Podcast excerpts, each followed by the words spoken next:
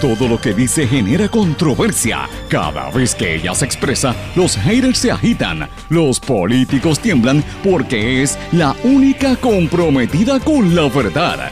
Periodista, bloguera, relacionista licenciada, analista de la noticia, escritora y le dicen la provocadora en las redes sociales. Y ahora comienza en blanco y negro con Sandra Rodríguez Coto.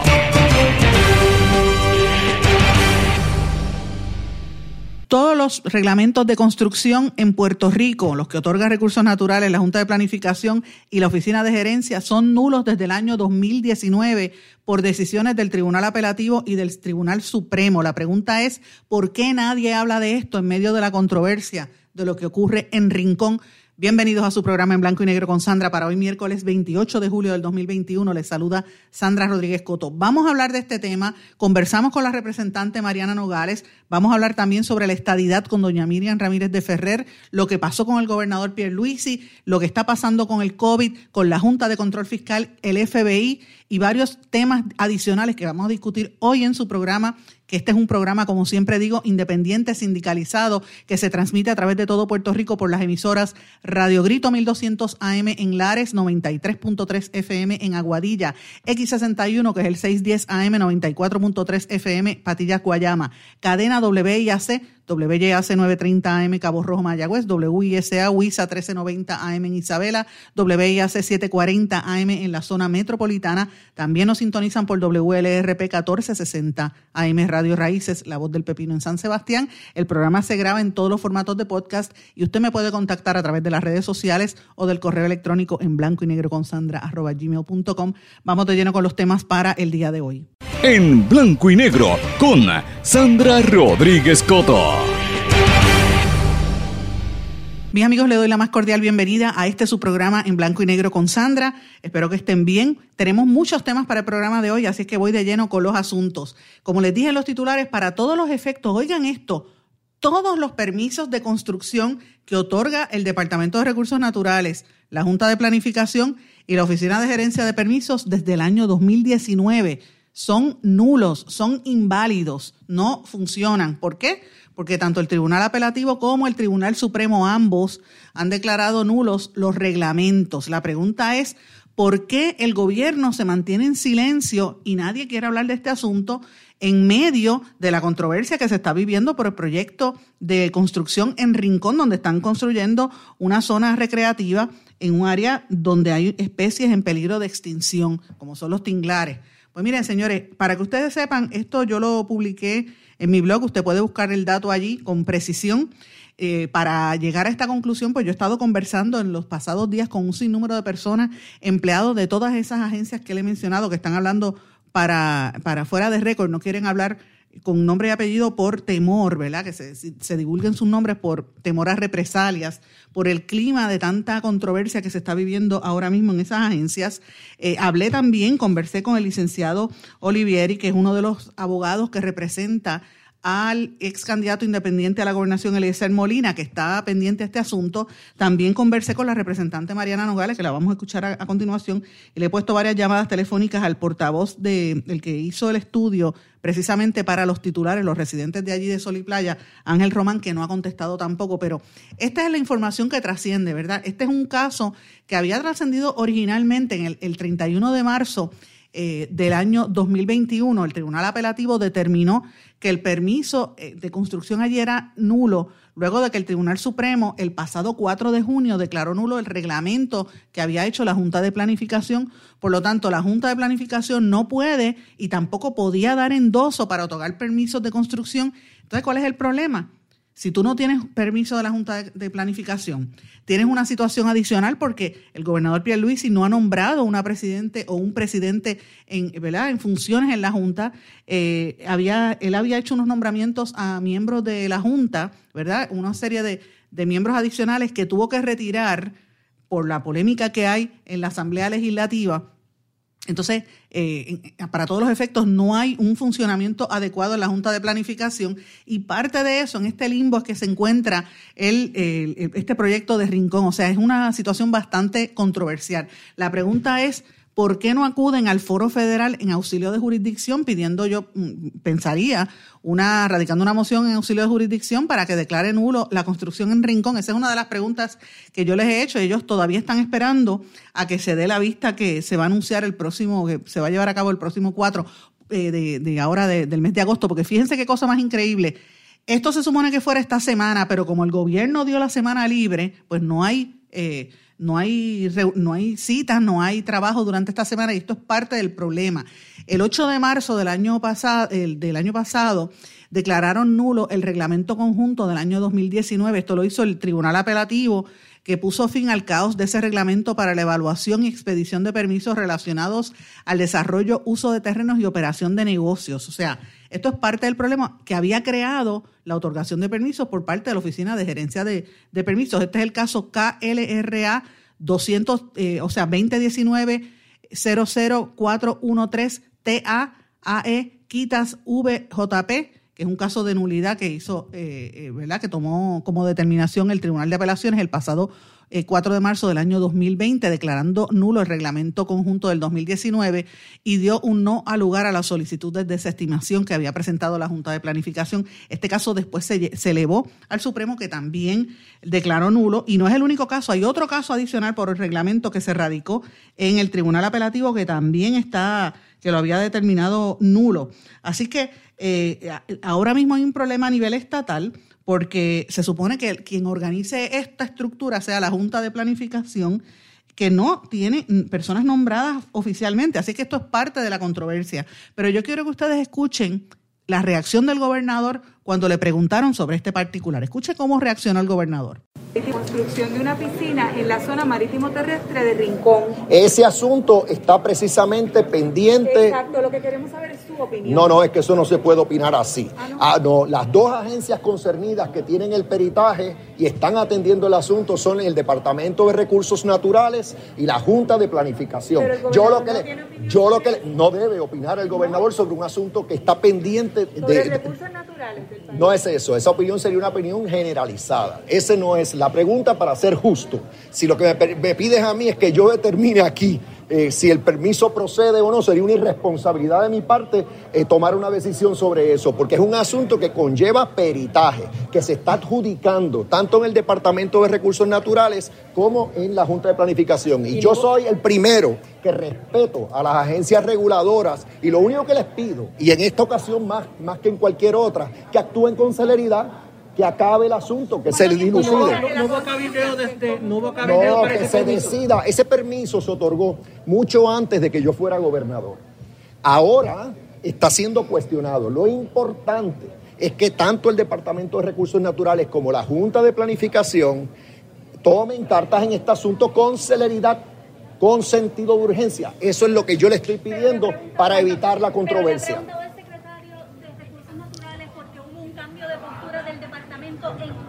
término de dos horas aproximadamente.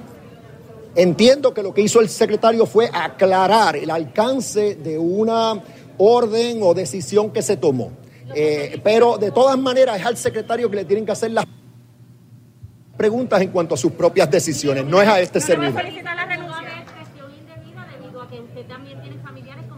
No, no, no, no. Primero que nada, estás hablando de un primo tercero o cuarto mío y como dije, el permiso para que esa obra se llevara a cabo se tomó, se emitió mucho antes de yo ser gobernador. Eso no tiene absolutamente nada que ver con eso. Además, como acabo de expresar, es mi política pública que en la fortaleza nosotros no intervenimos en decisiones eh, de este tipo, que son decisiones relacionadas a permisos, adjudicaciones pendientes en las agencias. Yo fui secretario de justicia. Yo respeto la jurisdicción de las agencias, particularmente en asuntos en los que tú tienes intereses encontrados. Lo que sí le pido a todas las agencias es que actúen con sentido de urgencia, más ahora que tenemos aquí esta controversia que para mí yo lo que quisiera es que se resuelva lo antes posible sobre la celeridad. ¿Cuánto tiempo entonces usted le da al secretario para que presente Por lo que he visto, hay una vista señalada para el 4 de agosto, así que es cuestión de días que se lleve a cabo esa vista por otro lado, la auditoría que lleva la Junta de Planificación, por la información que me llega, está bien adelantada. Así que ambas cosas yo espero que se resuelvan o se atiendan en cuestión de, días, a lo más pues una semana o algo, algo por el estilo. Eso es un conflicto laboral privado entre una corporación privada y una unión. El secretario del Trabajo ha puesto a la disposición de las partes eh, los servicios de una mediadora de su departamento y yo estoy seguro de que él estará monitoreando el asunto para que también pues se, resuelva a la brevedad. Como que estaba agitado el gobernador en esa rueda de prensa, eso fue ayer en la tarde. Quise poner el audio completo para que ustedes escucharan cómo reaccionó el gobernador, por qué está molesto y dice que es un primo segundo, tercero, pero es un primo de él y es miembro de su comité de, de campaña, es parte de su inner circle, le recaudaba fondos cuando fue candidato a comisionado residente y en todas sus contiendas y tiene que ver con él. Y ese primo, Walter Pierluisi, es residente en el condominio de Rincón. O sea que el, conflicto está ahí. Cuando el gobernador reacciona de esa forma es que le están tocando algo que no le gusta, algo que le molesta. Yo no sé si ustedes han notado que este gobernador está bastante agresivo últimamente y lo que apenas lleva son seis meses en el poder. Eh, me, llama poderosamente la atención la, respuesta del gobernador Pierluisi y momentos después trasciende en documentos que este, este último permiso se le había dado a ese para la construcción de ese edificio se le había otorgado en marzo de este año cuando ya el gobernador era Pierluisi. Y el documento dice el nombre de Pierluisi, o sea, Pierluisi conocía, Pierluisi sabe lo que está pasando y es evidente que su primo lo está eh, asesorando y es evidente que se están llevando a cabo situaciones esta semana, que es una semana libre, para que se tratara de empastelar todo el revolú que tienen allí con los procesos legales, porque eso es lo que, lo que a todas luces se ve. Pero para hablar sobre esto, tengo una entrevista que yo creo que le va a ser de mucho interés a todos ustedes. En línea telefónica tenemos a la representante Mariana Nogales, quien ha sido una de las voces más fuertes en señalar todos los problemas que hay con los permisos que se están otorgando en Puerto Rico y ella ha estado, es una de las voces cantantes en lo que está ocurriendo en el área de Rincón. Representante, bienvenida en blanco y negro con Sandra. Sí, saludos Sandra, a ti y a todas las personas. Muchísimas gracias por estar con nosotros. Sé que usted está con una agenda bastante cargada, pero eh, yo tengo una pregunta porque usted ha estado desde el principio en este proceso viendo el problema que hay con la cuestión de los permisos de construcción. Y a mí me preocupa un planteamiento que se ha estado dando desde hace bastante tiempo. El Tribunal de Apelaciones eh, evidentemente había puesto, había determinado que los reglamentos de, los, permisos que se otorgan para el uso de terreno estaban, eran ilegales bajo OCPE y bajo la Junta, la junta de Planificación. Eh, y esto lo, lo validó el Tribunal Supremo de Puerto Rico. Entonces la pregunta es, ¿cómo siguen utilizando esos permisos las agencias de gobierno para conceder que se, que se construya esa piscina en el área de Rincón? Pues mira, como bien has dicho, Sandra, este reglamento conjunto 2020 y anteriormente el reglamento conjunto del 2019, ambos fueron anulados por el tribunal. Eso quiere decir que cualquier determinación que se haya hecho utilizando esos reglamentos o esos instrumentos válidos es una determinación eh, ilegal y revisable. Eh, sabemos que en el caso del condominio Sol eh, hay un permiso que, entre otros asuntos, se dio bajo un mecanismo excepcional, o sea que no es lo usual, que se llama la exclusión categórica. Y resulta que este mecanismo de exclusión categórica que lo exime de cumplir con cuestiones como declaraciones de impacto ambiental y otras, sino que hacen un análisis mucho más somero de la cuestión ambiental, eh, no se puede utilizar en zonas costeras. Y esto claramente es una zona costera, ¿verdad? Yo que estoy aquí lo estoy viendo. Eh, y se usó ese mecanismo. ¿Qué ocurre adicional en cuanto a ese permiso? En ese permiso eh, vemos como una persona interviene eh, en un claro conflicto de interés, y me refiero a la figura del señor Idelfonso Ruiz, quien entra, y eso lo vimos en la última vista pública de la Comisión de Recursos Naturales en la Cámara de Representantes, antes de terminar la sesión, interviene, si mal no recuerdo, fue eh, a mediados de mayo del 2021, y unas recomendaciones que había hecho el ingeniero Jorge Martínez, que era quien tenía el caso de Sol y Playa a su cargo, eh, entra y del Ruiz y exime al condominio de cumplir con unos documentos que tenía que, entregar, eh, le quita el caso a Martínez y entonces le otorga el permiso a, a Sol y Playa. Pero ¿qué resulta? Que el consultor ambiental de Sol y Playa es el señor Román Más y resulta que el, el señor Idelfonso Ruiz y el señor eh, Román Más tenían una relación de socios en una corporación para otros asuntos no relacionados. Sí, Pero el artículo 4 de la ley de ética establece que una persona, un funcionario público, no puede intervenir en cualquier gestión gubernamental en donde esté envuelto un socio o un familiar, etcétera. Pero en el caso de Idelfonso es un socio. Ese, ese caso, eh, representante, ese caso de la, de, del socio, nosotros lo denunciamos, eh, salió en un artículo que publicamos y lo denunciamos en este programa, es un negocio relacionado al, cannabis. De hecho, este señor Ángel Román estuvo en este programa defendiendo el, el permiso y en ningún momento dijo que era socio de Idelfonso, pero los documentos lo evidencian, eran socios. Claro, era, la corporación Exacto. Este, vamos a llamarle, que tenía que ver con, con agricultura del cáñamo.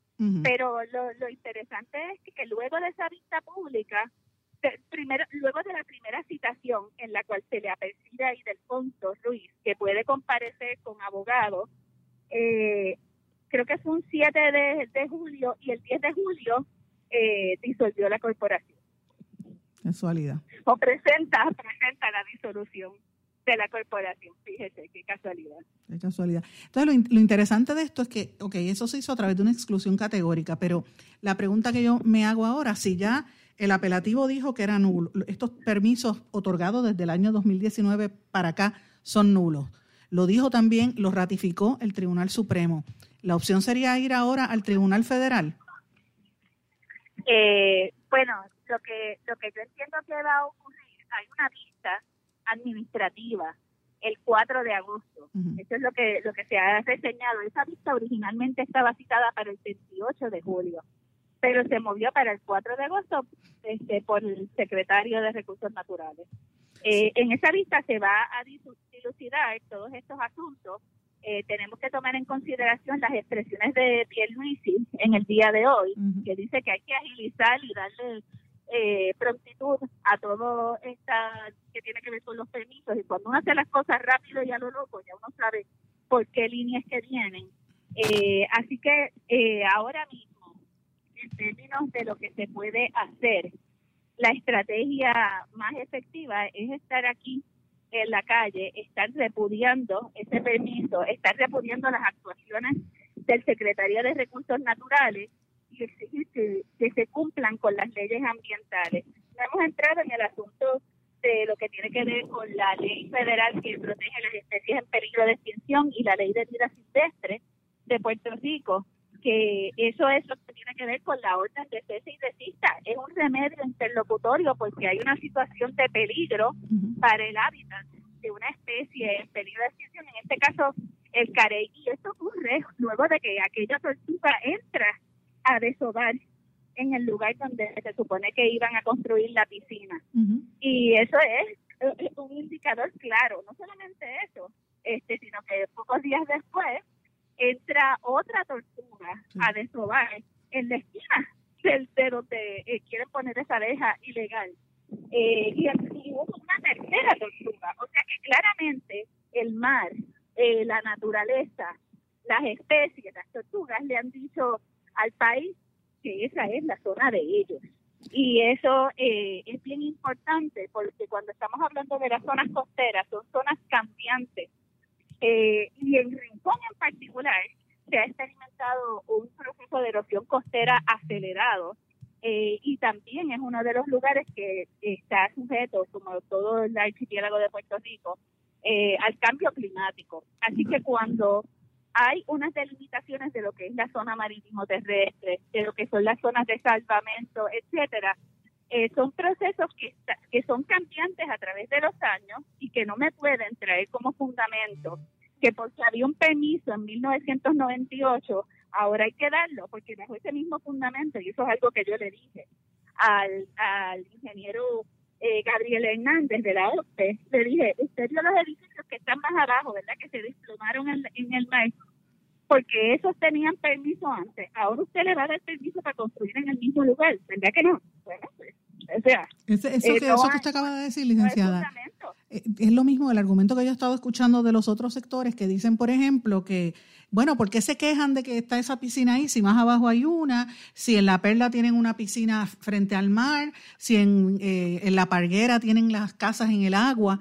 Eh, o sea, ¿por qué no protestan en esos otros lugares? Es el planteamiento. ¿A qué usted le, ¿Cómo usted le responde a, esa gente que dice eso? Pues mira, uno a la vez, uno a la vez. Y cuando, cuando a uno lo detiene un policía porque va a exceso de velocidad, uno no le dice al policía, adiós, pero si tres carros más al frente iban también a exceso de velocidad, porque usted no los detuvo? No, bueno, eso no justifica el que existan unas piscinas en lugares donde no deberían estar eh, y en la zona marítimo terrestre o en la zona de salvamento no es fundamento suficiente ni excusa ni le da permiso para que se sigan continuando con esas ilegalidades. Yo creo que lo que estamos viendo ahora y que vamos a seguir viendo de ahora en adelante es que como se han reducido los accesos a la playa, cada instancia adicional ya opera en un acumulativo que va molestando a las personas. Vemos, por ejemplo, el caso de Playa Jauca, donde se ha construido alrededor de toda la costa, toda la costa, queda un espacito que es el espacio por donde entran la, la gente de la comunidad a disfrutar de la playa y a disfrutar de la costa y de los deportes acuáticos. Y cuando van a hacer el hotel content la gente de incapacidad y dice no hasta aquí porque entonces no vamos a tener acceso así que estamos viendo la reacción del pueblo ante un escenario donde se van reduciendo de manera significativa los espacios los accesos hacia las costas eh, y creo que va a ser así de ahora en adelante. Eh, las personas que quieran hacer su inversión, primero les recomiendo que con, los mismos asuntos que hablamos de la elección costera, eh, la subida del nivel del mar, los fenómenos como los huracanes más fuertes, etcétera, y todos los efectos del cambio climático deben comprar en lugares donde haya una distancia prudente del océano, donde haya una distancia prudente de las costas del mar, porque eso opera en protección de su propiedad. Así que hasta por los por el análisis más egoísta, usted no debe estar comprando en la orilla del mar eh, y además no debe estar privándole al resto de sus compañeros y, y, y compaisanos puertorriqueños y puertorriqueñas y la gente que vive aquí en Puerto Rico eh, del disfrute de las playas, que sabemos que las playas son del pueblo y no pueden privatizarse. Eh, representante, aparte de eso, que, que, estoy en ese tengo que decirle que, que está estoy completamente de acuerdo con usted, lo digo públicamente, soy playera, toda la vida he estado en las playas, tengo casas cerca de las playas y sé de, lo que usted está hablando, porque es así, se cierran los accesos a las comunidades, es terrible. Pero quería preguntarle algo, eh, yo he notado en, en estos últimos meses, y, y particularmente con este caso, un cambio en la actitud del sectores del gobierno y de la política y están buscando desviar la atención o atacar a la, o a criminalizar no solamente la protesta, sino también la, la, expresión pública. A usted la han atacado, están diciendo que usted estaba diciendo palabras soez y por otro lado vemos la agresividad con la que la policía arremetió contra los manifestantes, como le alaron el pelo a aquella muchacha hace unos días atrás eh, el, al otro que tumbaron de la verja que no si vemos, Si vemos también, Sandra, esa agresividad la hemos visto perpetrada contra mujeres. Exacto, exacto. Dos mujeres que le alaron el pelo, la madre y la hija que fueron macaneadas. Tengo otra señora que también fue macaneada y tiene unos moretones en el, en el costado. Y son todas mujeres.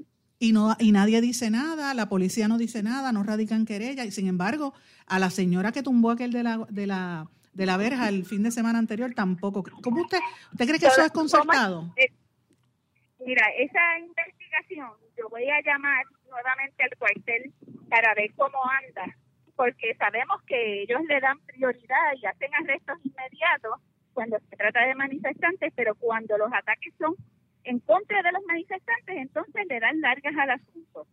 Y, y verdad, este, a mí me, yo le aconsejaría a la policía que fuera consistente en su modo de actuar porque van perdiendo credibilidad y después pues la gente pierde, ¿verdad? Esa ese respeto, esa confianza que se le debe tener a la policía, eh, no solamente para asuntos que tienen que ver con manifestantes, sino para asuntos regulares, ¿verdad? Robos, asesinatos, etcétera. Después los policías dicen cooperen con nosotros, pero si las actuaciones de la policía eh, no provocan confianza, pues tenemos menos probabilidad de esclarecimiento de crímenes y de cooperación con la policía. Definitivamente. Muchísimas gracias a la representante Mariana Nogales por estar con nosotros aquí en Blanco y Negro con Sandra. Ok, cómo no, saludos. Muchísimas gracias. Vamos a una pausa, regresamos enseguida. No se retiren, el análisis y la controversia continúa en breve, en blanco y negro, con Sandra Rodríguez Coto.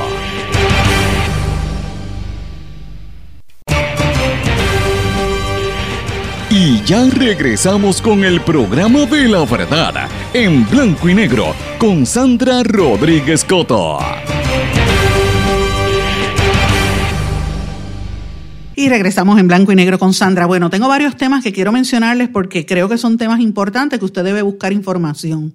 El primero es tiene que ver con la Junta de Control Fiscal, los dos primeros temas que le quiero traer porque nos tocan al bolsillo a todos nosotros. Si usted tiene cuenta en una cooperativa, tiene que prestar atención. Ustedes saben que el Senado aprobó una medida que permite que COSEC, o sea, la Corporación Pública para la Supervisión y Seguro de Cooperativas de Puerto Rico, el, Senado permite que COSEC desembolse fondos que faciliten que cooperativas grandes se fusionen para evitar esta, esta situación que hay de, hay algunas cooperativas que tienen grandes pérdidas porque algunas de estas cooperativas invirtieron en los bonos, ¿verdad? Y tuvieron pérdidas cuando Puerto Rico se fue a la quiebra. Y hay muchas cooperativas pequeñas que también están teniendo dificultades económicas y no son solventes.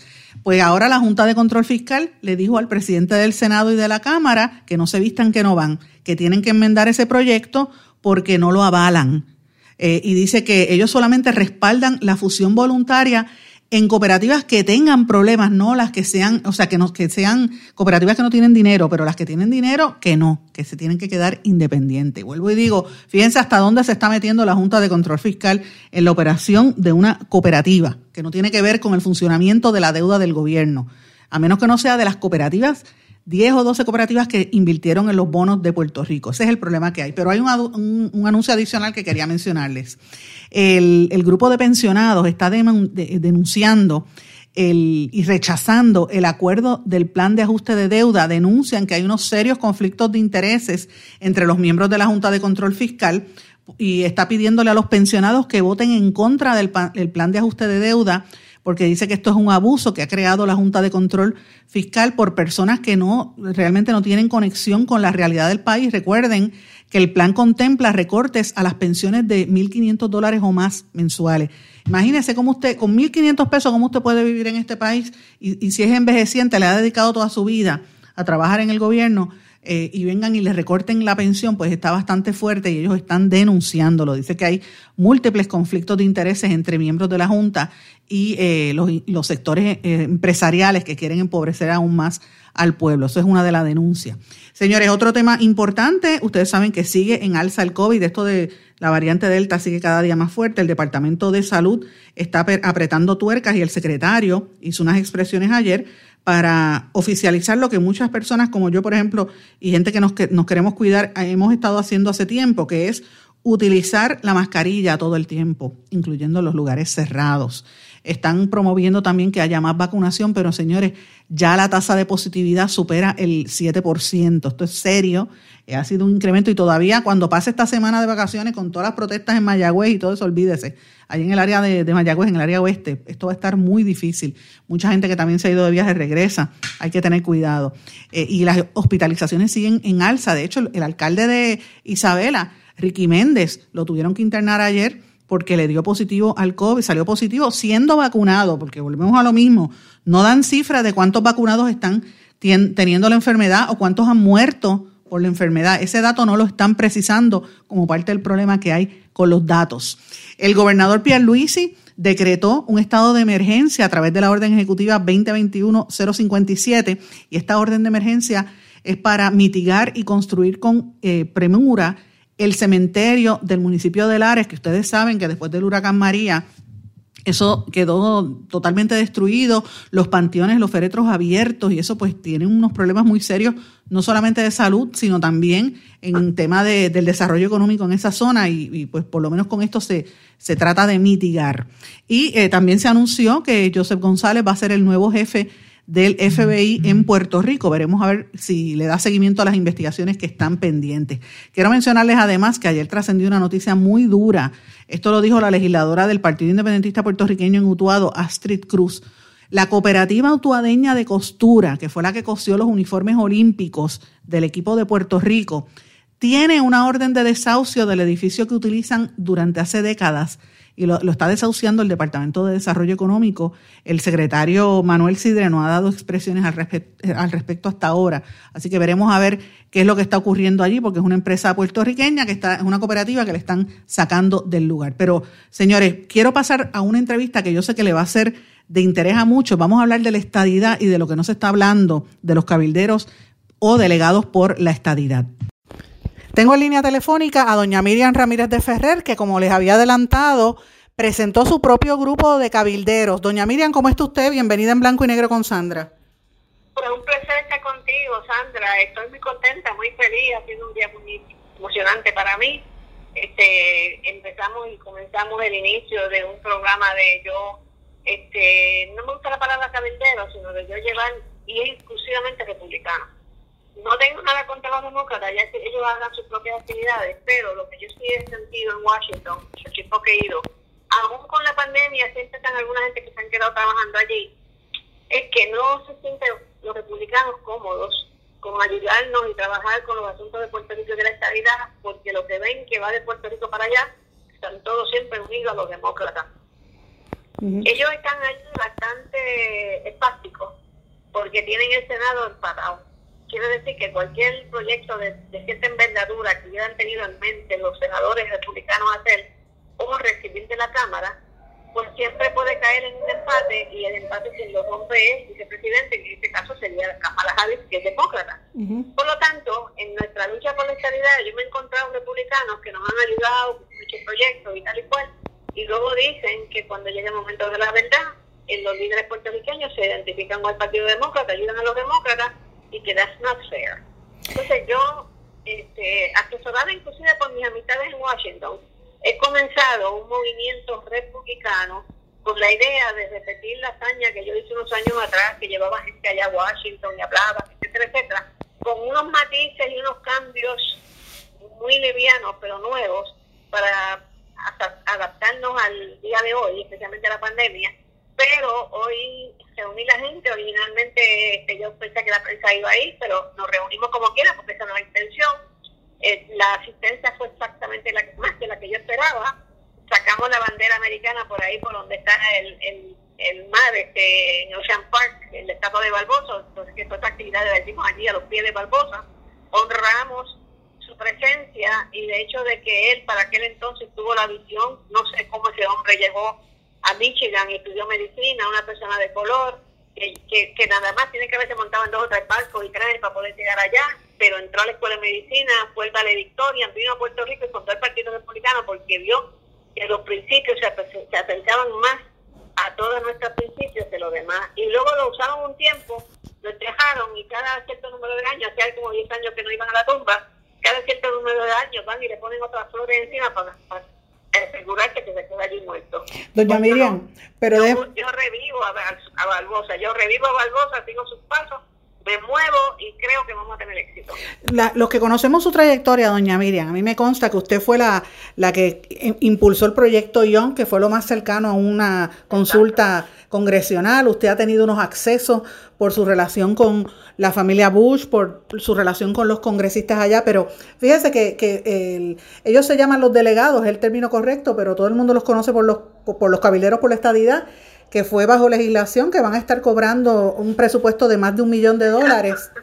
¿Qué usted cree de eso? Se hicieron unas elecciones grandísimas, yo me muero por cinco pesos para llevar a la gente allá y comprarle una pérdida, pero no está destinado en la mente de los que están pensando o usando la estabilidad como pretexto para ganar elecciones, este, no es esa su primera prioridad. Yo no es la primera vez que yo veo esto, en este caso en particular, yo he dicho siempre que cualquier gestión que se pueda hacer para la estabilidad que la adelante, yo nunca la voy a entorpecer. Pero duele hasta cierto modo pensar que no hay recursos para yo llevar al pueblo, tengo que vender sandwichitos de mezcla y tengo que hacer un montón de cosas para ayudar un poco más pasajes y tal y cual, cuando que ya hay gente que ya están cobrando. Y el grupo de nosotros, republicanos, va a hacer la labor que, quisieran muchas personas están por que quisieran, con sacrificio y con sus propios recursos. Pero nosotros no nos, yo no me rindo y esta gente tampoco tiene un, el espíritu cosa hoy de no en nosotros este, de llegar para adelante a donde lleguemos con todas las adversidades y pues este, tenemos que bregar con los bueyes que tenemos. Pero sí te, puedo, te puedo decir a ti que estoy teniendo este, muy buena este, expectativa del trabajo que vamos a hacer y que te, vamos a tener ocupada por las próximas semanas o meses con información de lo que estamos haciendo. ¿Y cuántas personas van a ir con usted en este grupo inicial?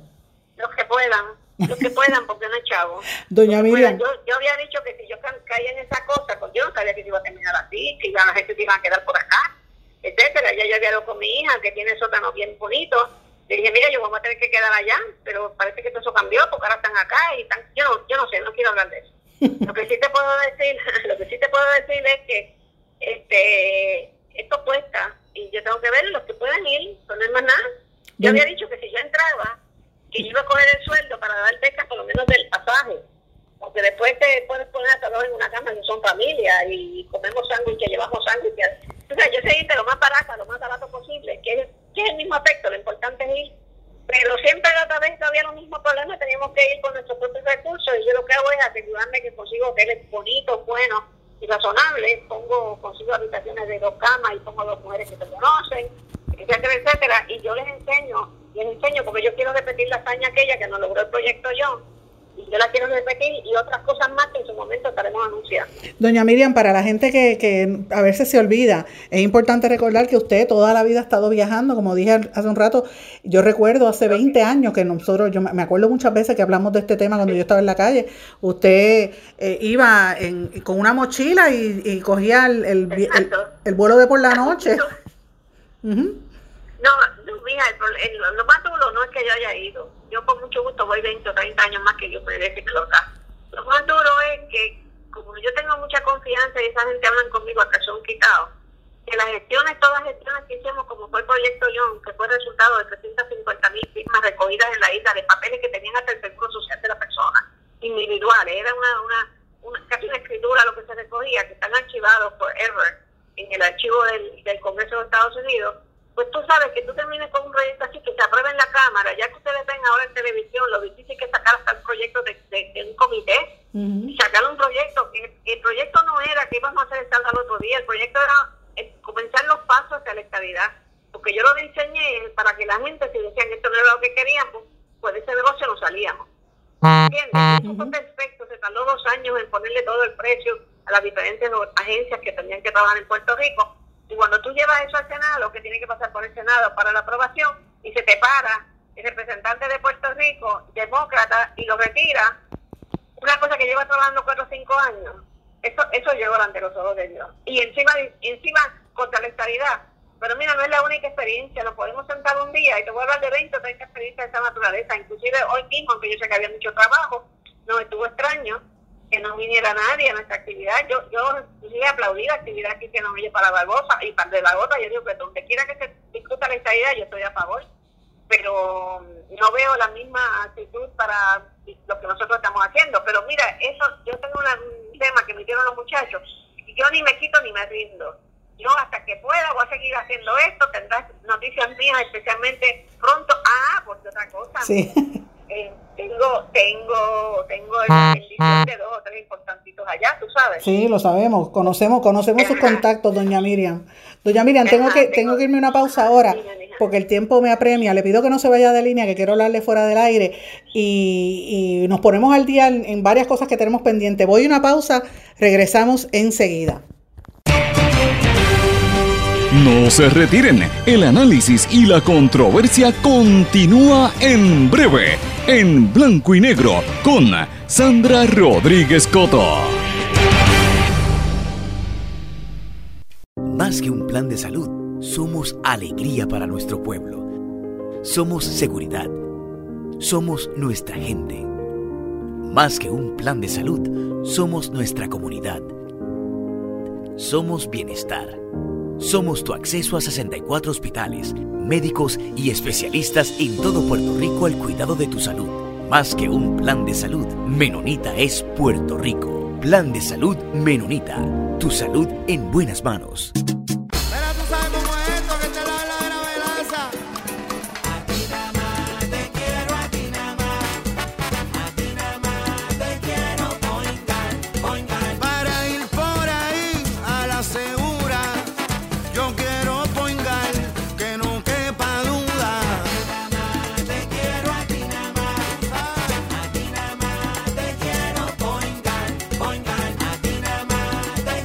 Yo quiero Point Guard.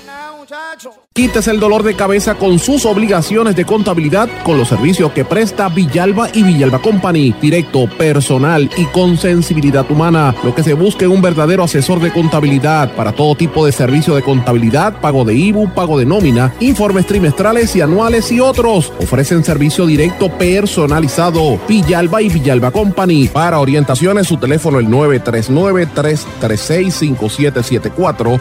939-336-5774. 5774. Y ya regresamos con el programa de la verdad en blanco y negro con Sandra Rodríguez Coto. Y regresamos a esta parte final de blanco y negro con Sandra. Bueno, en estos días, mis amigos, que está todo el mundo pendiente a la celebración de los Juegos Olímpicos en Tokio 2020, hay una controversia que se ha suscitado por la participación de las mujeres como deportistas en estos eventos.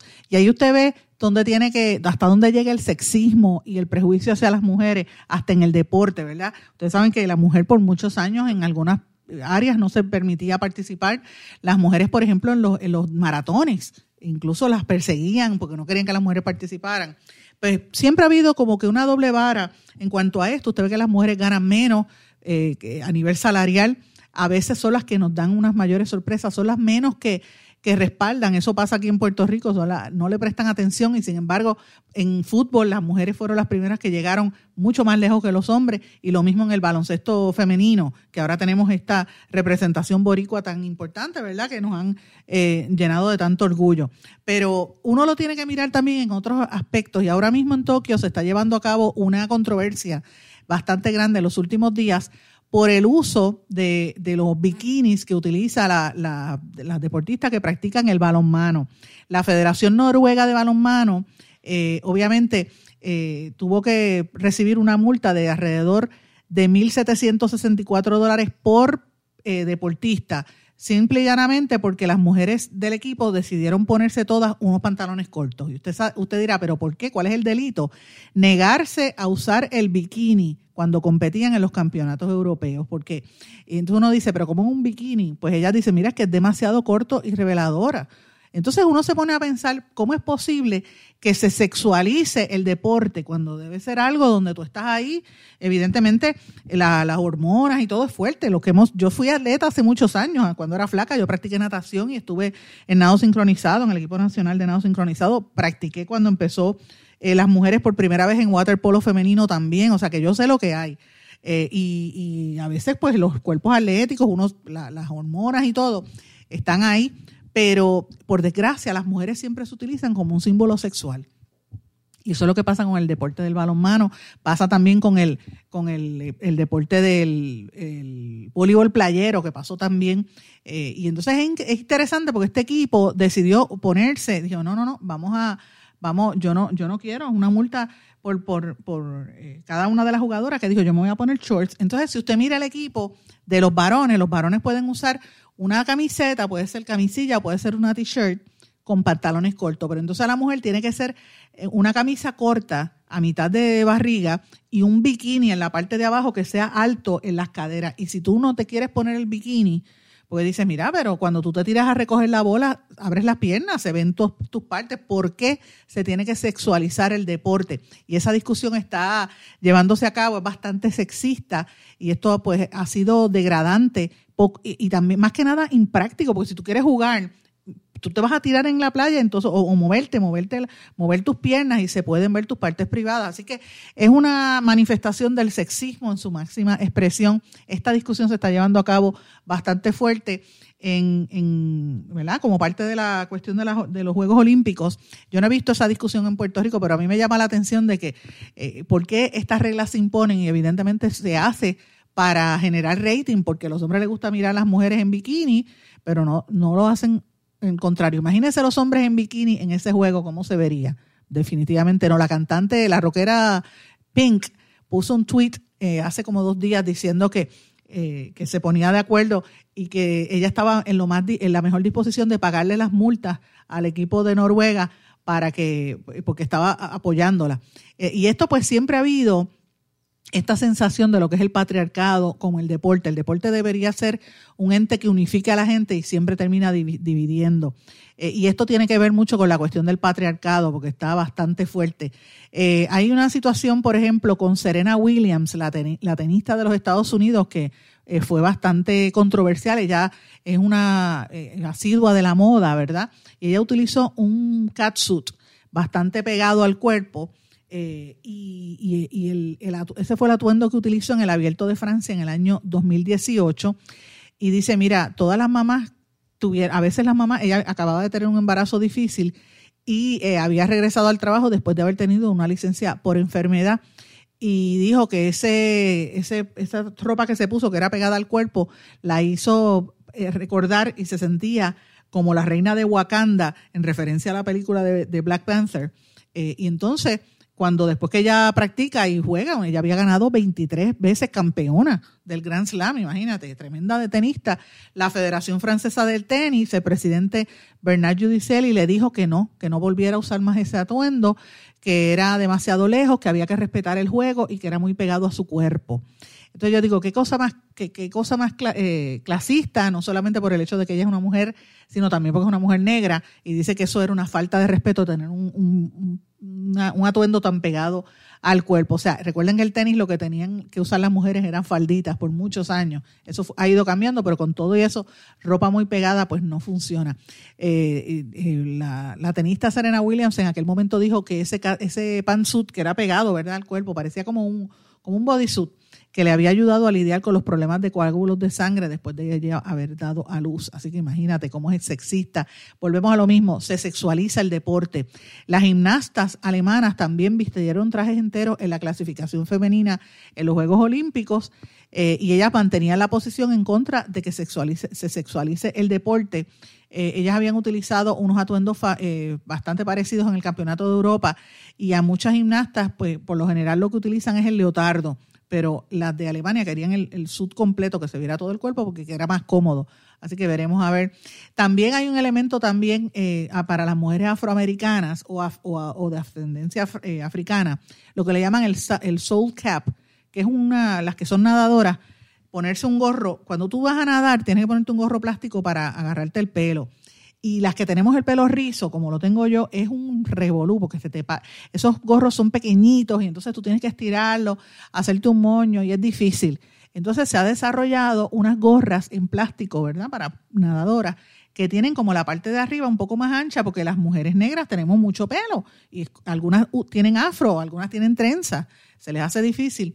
Y ellas eh, están utilizando ese soul porque es más fácil, no te aprieta tanto el pelo y muchos eh, nadadores y comentaristas se burlan de las mujeres que utilizan ese, ese soul cap por, por, porque parece como una, un guabucho, una bola en la cabeza. Y yo digo, la verdad que el discrimen es terrible. Entonces uno se tiene que pensar, el deporte se supone que sea algo que unifique, no que desuna y algo donde a las niñas, sobre todo las niñas que están viendo el deporte, lo vean como una oportunidad de que tú puedes, tienes que mantenerte cómoda y tienes que estar, puedes desarrollarte en el deporte, pero cómoda según tu naturaleza. ¿Por qué tiene que ser tan sexista el deporte? Ese es un tema que lo traigo a la discusión y lo planteo para que ustedes que me están escuchando, le mencioné todos esos ejemplos, piensa un poquito en eso, déjeme saber sus comentarios, escríbame a través de las redes sociales, Facebook, Twitter, Instagram o en nuestro correo electrónico en blanco y negro con sandra arroba gmail.com. ¿Qué usted piensa de todo esto que yo le acabo de decir? De lo que pasó a Serena Williams, lo que le pasó al equipo de voleibol,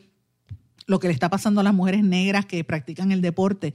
Eh, yo le digo mi experiencia, por años yo estuve en natación, estuve en, varios equipos por años, de toda mi niñez prácticamente la, la pasé levantándome a las 5 de la mañana metida en el agua y esos gorros de natación era horrible. Yo tenía una maranta de pelo que me llegaba casi al medio de la espalda y era así bien rizo, bien rizo y era bien difícil tú acomodarte ese cabello dentro de un gorro. Eh, pero uno se acostumbraba, iba estirando los gorros, ahora los gorros son un poco más cómodos eh, y la gente se burla en Estados Unidos, imagínense, en otras partes del mundo, terrible por demás. Señores, pero hay otras noticias, ayer les mencioné, eh, cambiando un poco el tema, ¿verdad? Que las lluvias y la cuestión del cambio climático está afectando en todo el planeta. Hay unas lluvias torrenciales que tienen sumida a unas zonas de la capital de Inglaterra, Londres, inundadas, pero de una manera impresionante, parecido a lo que pasa en Alemania, lo que pasa en Holanda, que rompió incluso hasta una represa. Es una, es una manera, llueve tan fuerte que es una manera que, que, las ciudades y los países no están preparados para esa esa cantidad de agua que está entrando. Lo mismo pasó en México, lo comparan con un diluvio. Así que eh, todo esto tiene que ver con el calentamiento global. Por un lado, unas sequías extremas, unos fuegos provocados por la sequía, huracanes más fuertes, y miren ahora estas inundaciones también es parte del problema. Señores, parte de, otra información que quería traerles, yo no sé si ustedes han visto una, una estructura en piedras que, que está en Inglaterra, que le llaman Stonehenge. No sé si lo han visto. Por lo general en las películas aparece como en la película de Chevy Chase de eh, Vacation, esa película famosa, ellos van en el carro y Chevy Chase le mete un cantazo en el carro y tumba esas piedras que llevan millones de años ahí ubicadas. Pues señores, este, esas piedras, que de hecho ese sitio es bastante, dicen que eso era como una, un parque ceremonial, ¿verdad? De, de, la, de los druidas, una, unos este, eh, ancestros de lo que son los ingleses. Es bien frío cuando uno va allí y cuando uno va a ese parque, uno puede coger unos, unos teléfonos que hay en algunas ciudades de Europa que te ponen, tú te lo pones en el oído y te traduce, ¿verdad? Mientras vas, vas girando. Son unas piedras que no se entiende porque están puestas en esa forma circular, ¿verdad? Que es lo que hay allí. Eh, y me parece bien interesante la Organización de las Naciones Unidas para la Educación, la Ciencia y la Cultura, la UNESCO, confirmó que Stonehenge podría ser despojado de su estatus como patrimonio de la humanidad ante las preocupaciones de que un túnel de carretera respaldado por el gobierno británico dañe irreversiblemente un área de valor universal excepcional. Esto lo dio a conocer el periódico The Guardian. Este organismo de patrimonio de la ONU advirtió a las autoridades del Reino Unido que el famoso monumento megalítico en el condado de Wiltshire se coloca en su lista de lugares en peligro si se lleva a cabo el planeado proyecto de infraestructura valorado en 2.340 millones de dólares. Eh, y ellos están, recuerden que Liverpool, por ejemplo, habían, la ciudad de Liverpool fue eliminada de la, de la lista de la, de la UNESCO porque tuvo una pérdida irreversible de su valor histórico. Eh, la UNESCO incluyó que el litoral de la ciudad resultó dañado por una remodelación valorada en 7.400 millones de las áreas costeras abandonadas, así como por la construcción de un estadio de fútbol de 600 millones de dólares. O sea, a veces la construcción y los gobiernos por, por, mejorar las construcciones se olvidan de que tienen unos eh, lugares de aspecto histórico. Y Stonehenge podría perder ese patrimonio si siguen esas carreteras que van a construir allí. Señores, esas piedras uno no entiende por qué están allí. Están eh, construidas sobre unas montañas, es como una colina, y hay varias como esas. Dicen que eran donde sembraban los druidas o los celtas incluso. Es un sitio maravilloso, interesante. Yo tuve la oportunidad de viajar allí hace muchos años y, les recomiendo, si usted tiene la oportunidad de ir, vaya para que entienda ese aspecto de la historia mundial que uno nunca lo entiende, cómo es que llega a, al mundo a, desarrollar este tipo de cosas, pero por desgracia, todavía al día de hoy eh, no se sabe quién lo creó, por qué fue que lo creó y sí se sabe que llevan miles de años y que podría entonces perder el estatus de patrimonio de la humanidad por la UNESCO. Interesante por demás eh, cómo no se protegen. A veces nos quejamos de aquí en Puerto Rico y miren cómo en otras partes del mundo no se están protegiendo estas estructuras antiguas, antiquísimas, eh, que desarrolló presumiblemente la raza humana. Hay muchas teorías que dicen que no, que fueron los extraterrestres, sabrá Dios. Eso da ganas de reír, pero la realidad es que está bajo esa percepción. Mis amigos, he querido darle un panorama de noticias locales e internacionales importantes, temas que yo creo que son de discusión pública que deberíamos estar eh, conversando en estos días aquí en Puerto Rico. Para que usted reflexione, siempre escríbame a través de las redes sociales eh, y a través de nuestro correo electrónico en blanco y negro con Sandra gmail.com. Que pasen todos. Muy buenas tardes. Será hasta mañana. ¿Se quedó con ganas de más? Busque a Sandra Rodríguez Coto en las redes sociales o acceda a en blanco y porque a la hora de decir la verdad solo hay una persona en la cual se puede confiar. Sandra Rodríguez Coto en blanco y negro.